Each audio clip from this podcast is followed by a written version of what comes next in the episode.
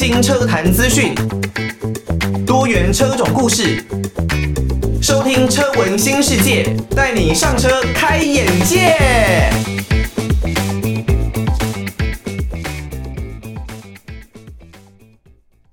各位听众朋友，晚上好，欢迎大家收听车闻新世界，带你上车开眼界。我是艾格。在前一集的节目，也就是上个礼拜五的节目呢，我们讨论了关于电动车啊、新能源车的一些议题，引起了算是蛮大的一个回响。所以呢，在这一集的节目，我们会继续的来跟大家探讨电动车、新能源车对于全球市场到底会产生哪一些的影响。在前一集呢，我们有讲到，像是这个日本丰田 Toyota 的社长丰田章男。表明了对于电动化，如果太过快速、透过太过贸然来执行，可能会有什么样的负面影响？在这一集的节目哦，我们会来跟大家讲一下，如果有了电动化，有了新能源车，那么对于全球有哪一些正面的影响呢？现在大家对于电动车有很多的疑虑，包括了可能是它的碳排放真的有比较少吗？那在制造电池还有回收的过程当中，是不是反而会产生更多的污染呢？这一些的疑问，我们都会在这一节的节目当中来跟大家一起进行讨论。那当然呢，如果你对于车闻新世界有任何的建议，或者是你跟自己的车子可能有什么样的故事想要分享给主持人艾格知道的话，都欢迎可以寄信到台北北门邮政一千七百号信箱。台北北门邮政一千七百号信箱。如果呢，你不想要用寄信，你想要用电子邮件 email 的方式也没有问题。L i l i 三二九 at m s 四五点 h i n e t 点 n e t l i l i 三二九 at m s 四五点 h i n e t 点 n e t 就可以把大家的意见来回馈给艾格知道哦。现在啊，因应全球暖化的影响呢，目前世界各国对于这个议题都是相当的重视。呃，我相信不管是在对岸中国大陆的朋友，还是在台湾的朋友，都可以感受到现在的冬天已经是越来越不像冬天了，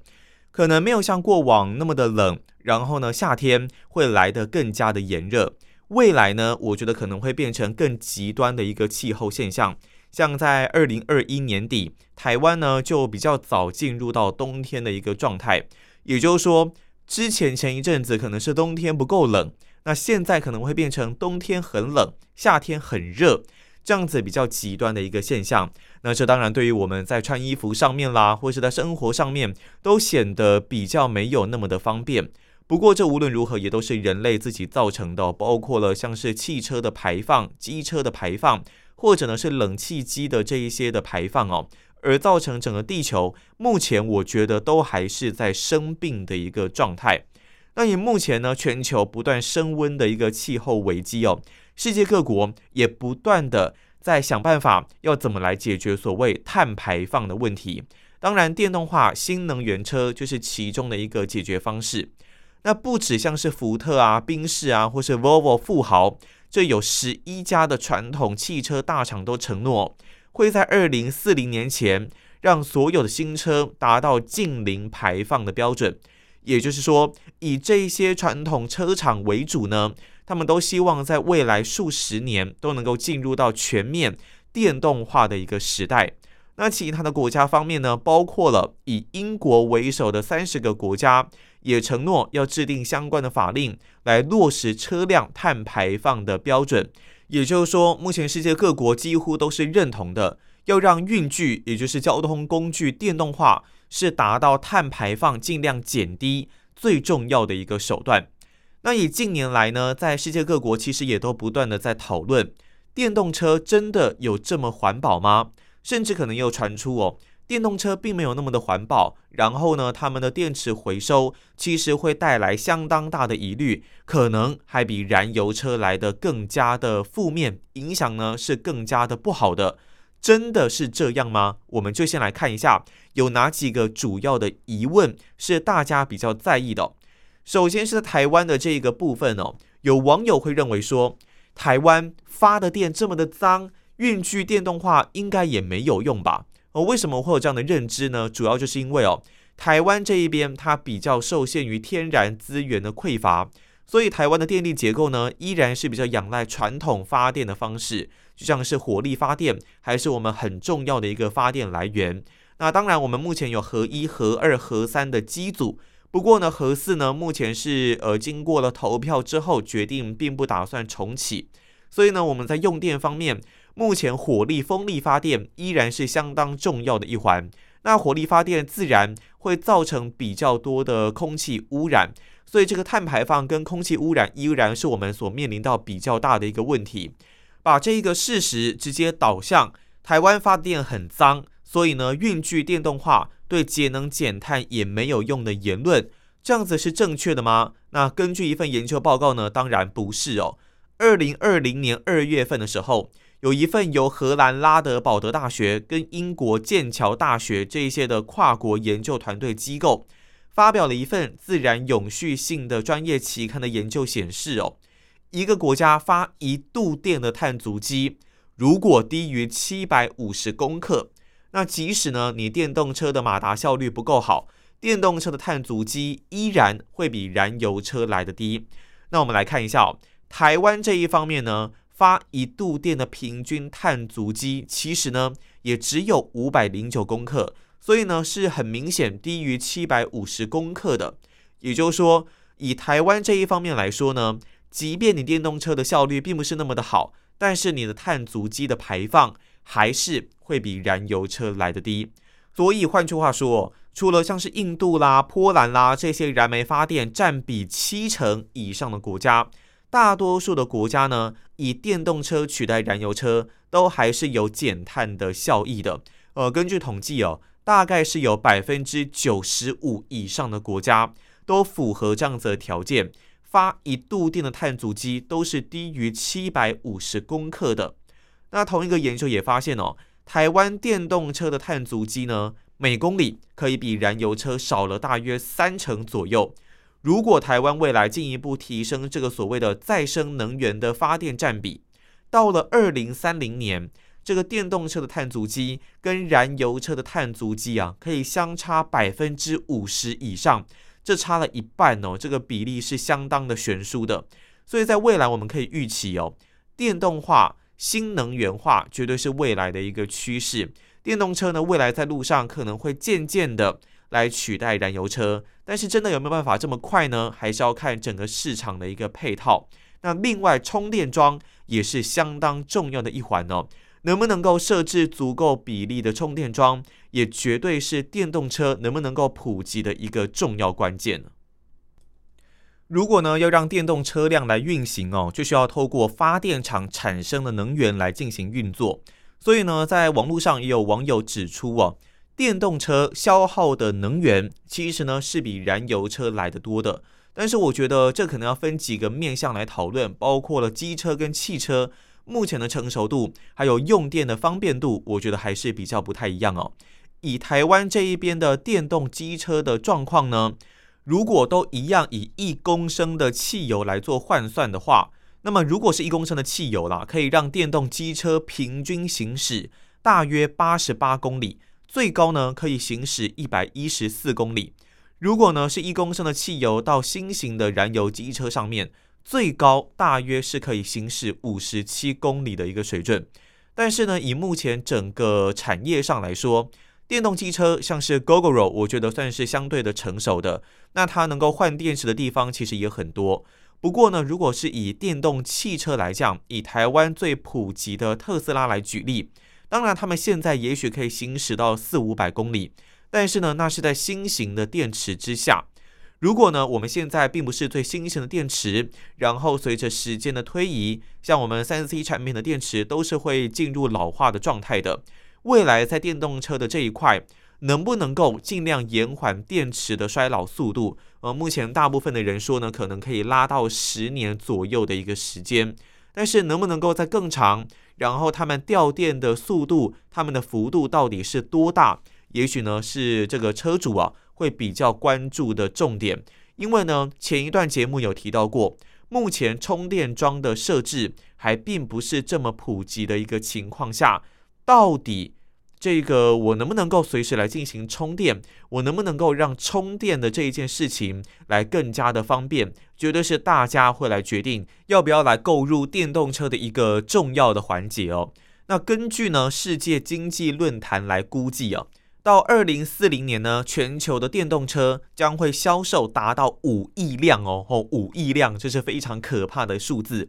理论上来说，要配套建置的充电桩呢，至少。要二点九亿座，也就是说，我们大约卖了两台的电动车，那么我们就需要一座的充电桩。但是以现状来看哦，去年欧盟电动车的销售数量跟已经建置的充电桩座数的比例，大概呢是八点五比一，美国呢更是只有十六点四比一啊。那很明显，充电桩的数量是严重的不足的。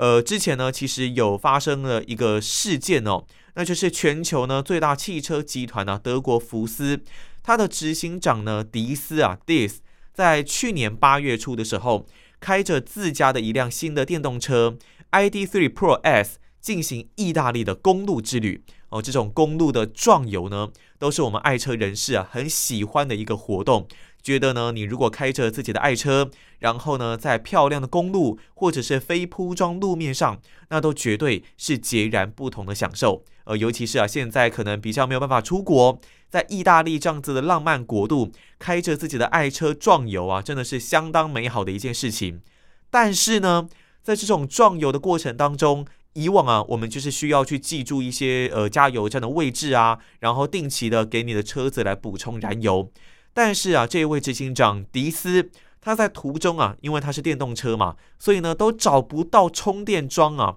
好不容易呢开到福斯啊，斥资两亿欧元投资的充电营运商 Lonity 建置的充电站，却乌龙连连。他说啊，这个充电桩啊，一排只有四个，那其中一个还是坏的哦，旁边也没有洗手间啦，所以呢，这绝对不是一个优质的充电体验。气急败坏的他啊，忍不住上网发了一篇的抱怨文啊。所以目前呢，大家都还在担心。我开电动车当然没有问题啊，但是如果真的遇到没电的情况，要怎么办呢？那我应该去哪里充电？以目前充电的一个速率来说呢，我大概至少也得花上十五分钟，十到十五分钟，才能够有比较快速的充电体验。跟我们加油啊，可能十分钟以内可以搞定，还是有着一个比较大的一个落差。这个充电桩绝对也是未来在电动车的推行上面，是大家最关注、最关注的一个议题，也是推动电动车普及的最后一里路哦。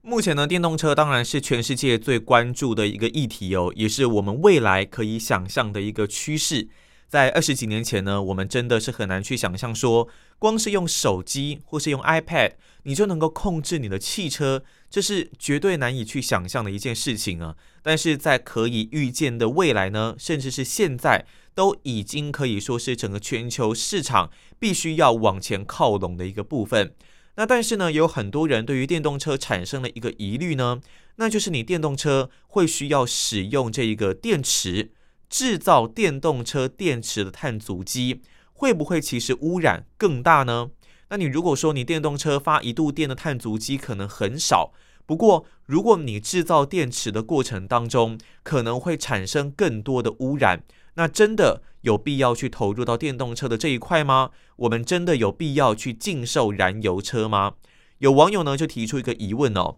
是制造电动车电池的碳足迹其实会等于？燃油车开了八年的排碳量啊，哇，开八年呢，这是很难以想象的一个数字哦。如果你真的制造一颗电池产生的碳足迹的这个废物，就等于燃油车开八年的一个排碳量，那还真的就干脆不要去做这个电动车的电池好了。那不过呢，这是一个真实的消息吗？因为八年燃油车产生的排碳量，这是非常可怕的一个数字啊。很多人会用这件事情来讽刺支持电动车的民众，自以为环保，你自以为环保啦，你自以为你在开电动车的过程当中可以节省很多的碳足迹，那其实呢，你光是在制造你这一辆车辆的电池的过程当中呢，就已经产生了很多的碳足迹了。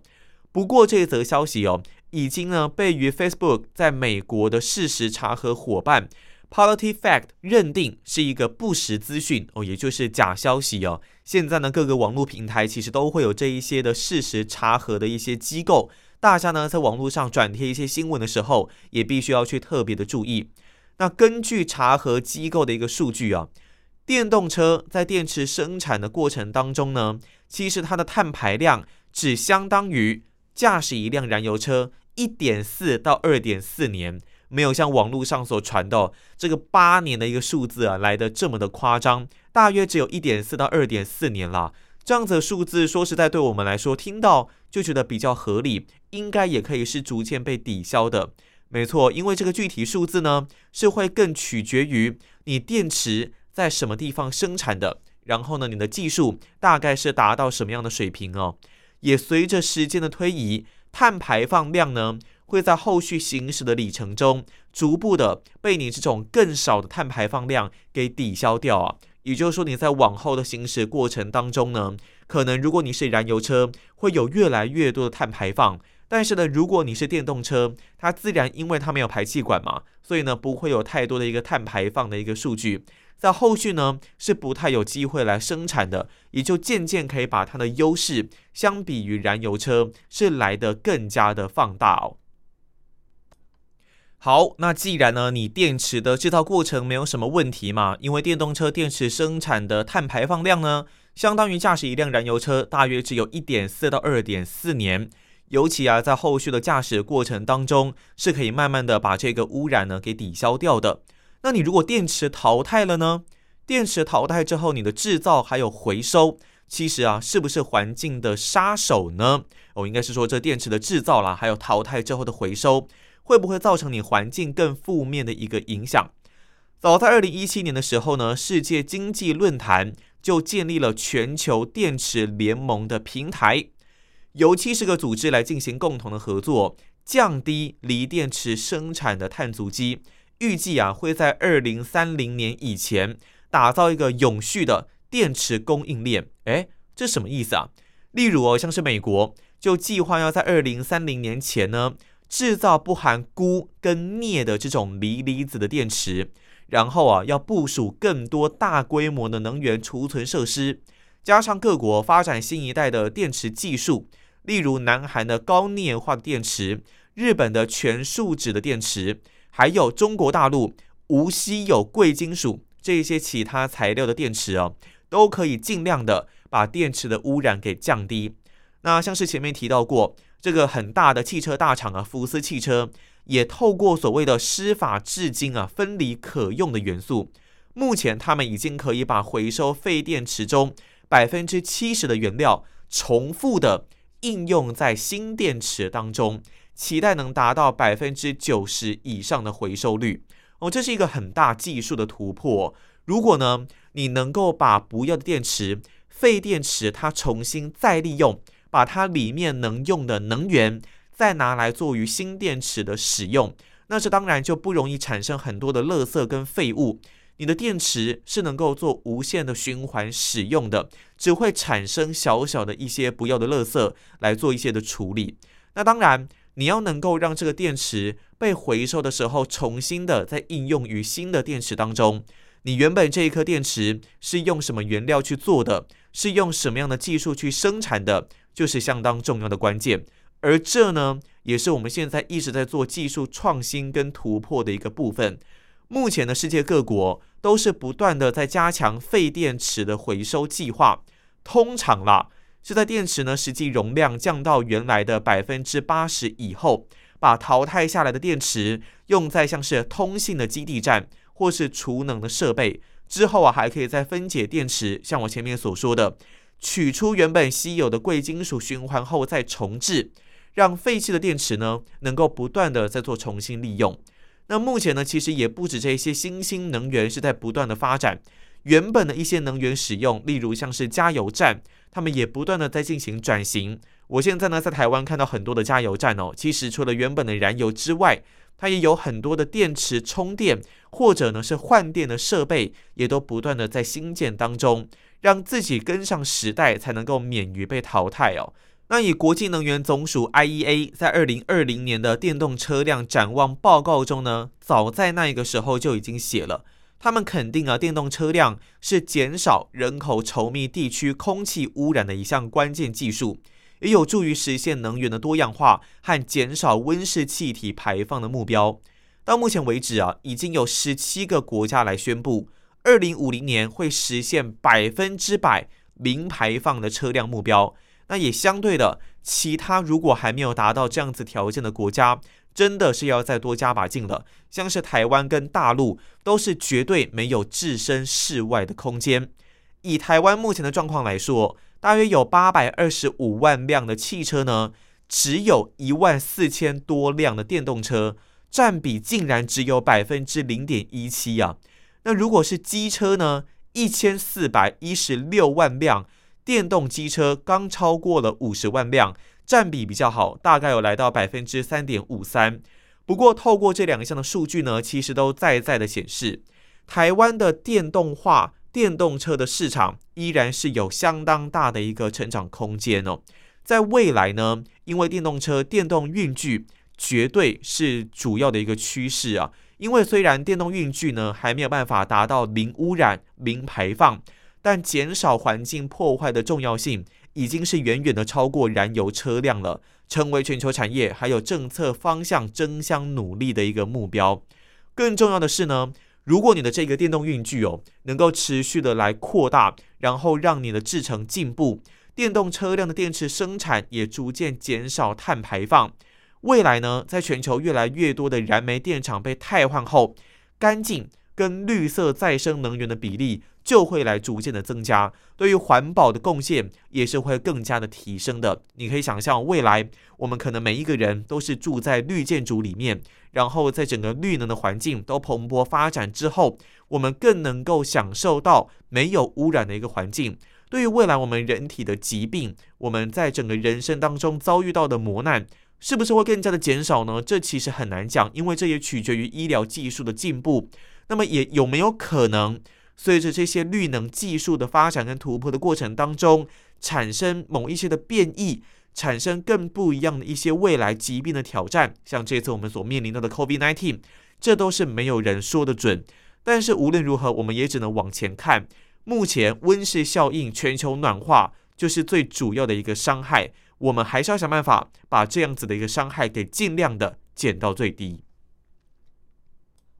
好，这一期的节目呢，我们跟大家讨论了很多关于电动车、新能源车的好处。你对于电动车跟新能源车有什么样的看法呢？都欢迎可以寄信到台北北门邮政一千七百号信箱，台北北门邮政一千七百号信箱。要寄 email 也可以有，l i l i 三二九 at m s 四五点 h i n e t 点 n e t，l i l i 三二九 at m s 四五点 h i n e t 点 n e t 就可以把大家的意见来告诉给主持人艾格知道哦。那下一期的节目呢，我们会来跟大家探讨一下，目前中国大陆的电动车市场，他们到底是如何发展的？大陆的电动车目前的产能足以应付民众的需求吗？还是说可能已经产生过剩的一个情形了呢？这都是我们呢在下一期的节目当中会跟大家一起来讨论的一个主题啊。那以上呢就是我们这一期车闻新世界的内容，我是艾格，我们下次见，拜拜。